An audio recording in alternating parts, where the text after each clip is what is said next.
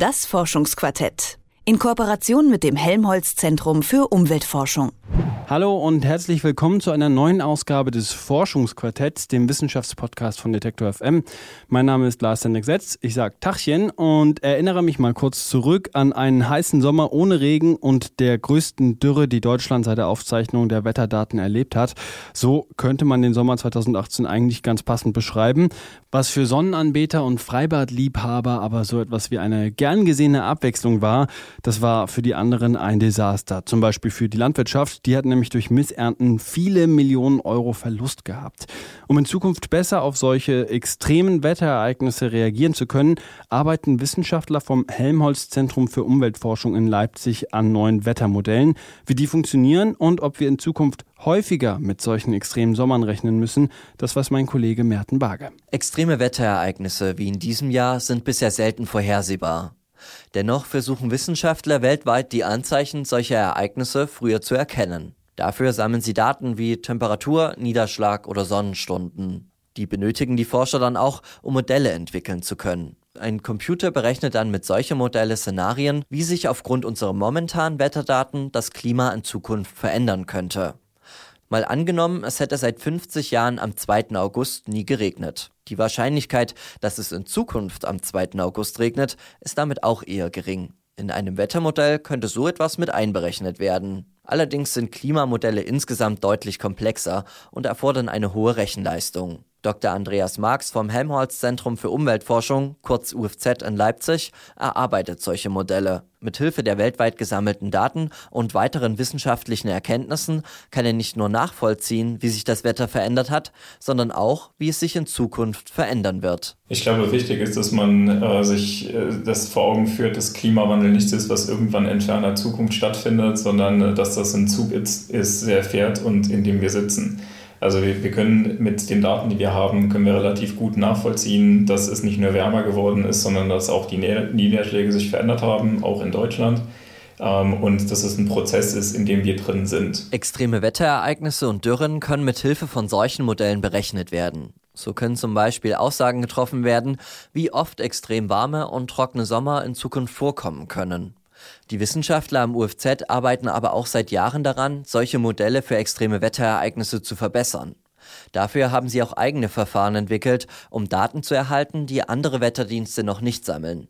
Zum Beispiel über die Bodenfeuchte in Deutschland. Denn Bodenfeuchte ist wichtig zur Modellierung der Wasserreserven eines Landes. Regen ist nämlich nur dann hilfreich, wenn der Boden ihn auch aufnehmen und speichern kann. Dennoch wird der Bodenfeuchte noch nicht viel Beachtung zuteil. Das grundsätzliche Problem dabei ähm, ist noch immer, dass es gibt keine Bodenfeuchte-Messungen über Deutschland. Es gibt zwar die meteorologischen Messungen, also es gibt Temperatur, Niederschlag, da hat man ungefähr 2000 Stellen in Deutschland, an denen das gemessen wird. Bei der Bodenfeuchtemessung ist es aber sehr viel schwerer und ähm, auch sehr viel kostenintensiver, sodass es das nicht gibt. Deswegen haben wir ein Modell genutzt, ähm, mit dem wir jede Nacht berechnen mit den meteorologischen Daten, wie die Bodenfeuchte in Deutschland aussieht und können deswegen ähm, mit unserem Modell Aussagen zur Bodenfeuchte machen. Durch die neuen Daten konnten die Forscher Modelle entwickeln, die Aufschluss auf den Wasserhaushalt europäischer Länder geben. Allerdings mussten die Forscher dafür noch ein weiteres Problem lösen. Bisher mussten nämlich bei der Entwicklung von Klimamodellen alle vorhandenen Daten in eine Auflösung gebracht werden. Dabei geht es darum, wie die Wetterdaten in die Berechnung eingegeben werden müssen. Da gab es nämlich lange keinen Spielraum für zeitliche oder räumliche Unterschiede. Wurden die Daten zum Beispiel einen Tag lang erhoben in einem Umkreis von fünf Metern, so mussten alle anderen Datenerhebungen daran angepasst werden, sprich in dieselbe Auflösung gebracht werden. Nur so waren die Modellberechnungen zulässig. Marx und seine Kollegen haben aber einen neuen Berechnungsansatz gefunden, der vieles vereinfacht. Und mit unserem multiskalen Parametrisierungsansatz müssen wir das nicht mehr. Wir können heute Teilbereiche in unserem Modell auf unterschiedlichen räumlichen Auflösungen ähm, rechnen und das dann zum Schluss alles auf eine Zielauflösung zusammenbringen. In den Datenwissenschaften läutet dieser Ansatz eine neue Ära ein. Bisher ist es für Wissenschaftler zeitaufwendiger gewesen, Unmengen an Daten in dieselbe Auflösung zu bringen. Und dabei konnten auch schon Fehler entstehen, die eine anschließende Berechnung verfälschen könnten. Berechnungen, die am Ende ein Supercomputer automatisch ausführt, mit Hilfe der Modelle und Berechnungen der Wissenschaftler. Mittlerweile können diese Computer bereits mehrere Simulationen gleichzeitig machen und das hilft wiederum Wissenschaftlern wie Andreas Marx bei seiner Forschung. Und das hat einen großen Vorteil, nicht nur, dass wir genauere Ergebnisse bekommen, sondern auch, dass wir ein Gefühl bekommen. Wenn man viele Simulationen hat, dann sieht man auch, wie die Spannbreite der Ergebnisse ist, ob die jetzt alle in die gleiche Richtung gehen oder ob die relativ weit auseinandergehen. Das heißt, ich kann viel besser einschätzen, wie die Vertrauenswürdigkeit meiner Ergebnisse ist. Das UFZ Leipzig hat seine neue Methode zur Berechnung von Modellen in diesem Sommer veröffentlicht. Dabei wurde ein Dürremonitor angefertigt, der zeigt, wie sehr die zukünftige Bodenfeuchte vom Klimawandel abhängig ist. Erwärmt sich die Erde um ungefähr 1,5 Grad Celsius, was die Vereinten Nationen anstreben, dann hat das weniger Auswirkungen auf die Bodenfeuchte als ein Anstieg von 3 Grad Celsius. Als Dürre bezeichnet man dabei ein Wetterereignis, bei dem ein bestimmtes Gebiet weniger Wasser oder Niederschlag hat, als es eigentlich benötigt. So wie es in diesem Jahr in Deutschland der Fall gewesen ist. Andreas Marx kann aus den verfügbaren Daten von Deutschland die Dürre 2018 bewerten. Wenn man die Dürre anguckt, äh, kann man versuchen, das zu bewerten. Also man kann auch eine Dürre eine Zahl zuweisen. Was da einfließt, ist ähm, die betroffene Fläche. Also desto größer die Fläche ist, desto größer dann auch die Dürremagnitude. Ähm, man hat die Andauer der Dürre, also der Gesamtzeitraum, die Länge äh, und man hat die absolute Trockenheit des Bodens. Daraus kann man eine Dürremagnitude berechnen und da hat sich das eben dieses Jahr gezeigt, dass die Dürre 2018 größer noch ist als äh, 2003 und auch 1976. Also wir haben seit 1951 keine Dürre im Sommer gehabt, die größer war als in diesem Jahr. Die Modelle lassen aber nicht nur einen Blick auf die Gegenwart zu. Mit ihnen kann man auch in die Zukunft schauen. Zum Beispiel in das Jahr 2050. Simulationen des UFZ in Leipzig zeigen, dass bei einem durchschnittlichen Temperaturanstieg von 3 Grad Celsius die Dürrezeit in fast ganz Europa ansteigen wird.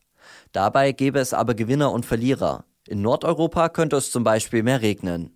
Außerdem profitieren die Länder von ihrer Wasserwirtschaft. Mitteleuropa würde zwar längere Dürrezeiten in Kauf nehmen müssen, laut den Modellen würde sich die Niederschlagsmenge allerdings kaum verändern. Hier müsse nur besser mit dem Wasser gehaushaltet werden, sagt Marx. Sollte sich der Klimawandel allerdings nicht beschränken lassen, wird der große Verlierer dabei laut dem berechneten Modell vom UFZ Südeuropa sein. Hier haben wir eine Zunahme der Dürren, ähm, teilweise um einen Faktor 3, das heißt dreimal länger und äh, dreimal stärkere Dürren mit Andauern bis zu zehn Jahren. Das ist äh, fast vergleichbar zu dem, was wir in Kalifornien jetzt hatten äh, seit 1999. Und gleichzeitig haben wir im Mittelmeerraum das Problem, dass die Jahresniederschläge abnehmen. Und das heißt, es gibt nicht die Möglichkeit des Wassermanagements, weil das Wasser ganz einfach nicht da und nicht verfügbar ist. Bewässerung spielt aber eine große Rolle in der Landwirtschaft. Seit Jahren haben Bauern in Südeuropa deutliche Einbußen aufgrund zu lang anhaltender Dürren. Politisch spielt der Klimawandel in Europa allerdings nur eine untergeordnete Rolle.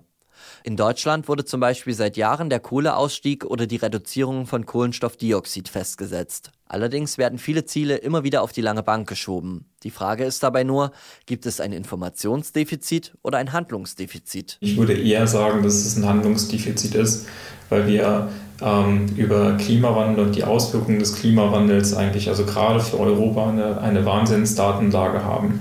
Und es ist eher so, dass es eben dieses politische Handlungsdefizit gibt weil mit Klimawandel irgendwas in ferner Zukunft verbunden ist und ähm, weil es im Moment eben diesen großen Handlungsdruck wegen Klima- und, und Wetterereignissen nicht gibt. Deutschland wird auch in keiner Berechnung so schlecht dastehen. Ähm, die Frage ist aber, ob man in einer globalisierten Welt so tun sollte, als gäbe es nur Deutschland. Sollten sich die Modelle des UFZ bewahrheiten, spielt nur noch das Ausmaß des Klimawandels eine Rolle. Bei den angestrebten 1,5 Grad Celsius gibt es noch zu bewältigende Probleme in Europa. Gäbe es aber 2 Grad oder sogar 3 Grad Celsius Temperaturanstieg in den nächsten 30 Jahren, dann stände Europa vor dem vielleicht größten Problem seit der Gründung des Staatenbundes. Klimaforscher wollen mit Hilfe neuer Modelle in Zukunft besser auf extreme Wetterereignisse vorbereitet sein.